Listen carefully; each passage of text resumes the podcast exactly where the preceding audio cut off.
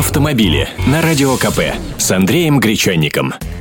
Здравствуйте! Не бойтесь гаишников планшет смотрящего. Не стоит принимать его заряженного самозванца, оборотня в погонах или нарушителя боевой дисциплины, играющего в Angry Birds.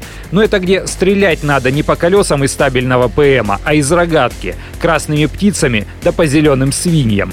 Нет, здесь все законно. В ГИБДД на вооружение действительно поступили карманные компьютеры. Например, в Московской области сотрудники ГАИ используют в своей работе 93 три планшетника с установленным на них специализированным программным обеспечением.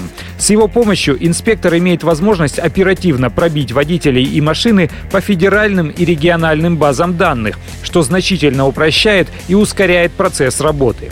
Связь идет не через интернет, как у нас, а с помощью собственных защищенных каналов связи, разработанных специально для полиции. А еще их таблетки обладают противоударными свойствами.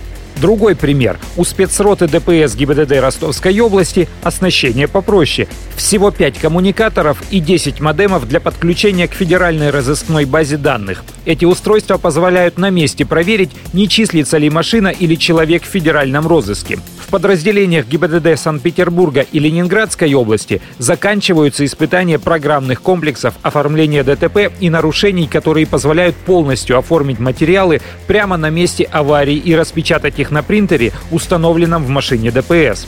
С середины марта подобное оборудование начали использовать и столичные госавтоинспекторы. В ГИБДД говорят, что эти гаджеты позволяют сократить среднее время оформления ДТП вдвое с 50 до 25 минут. Вот так-то, не лаптем щи хлебаем. Автомобили с Андреем Гречанником.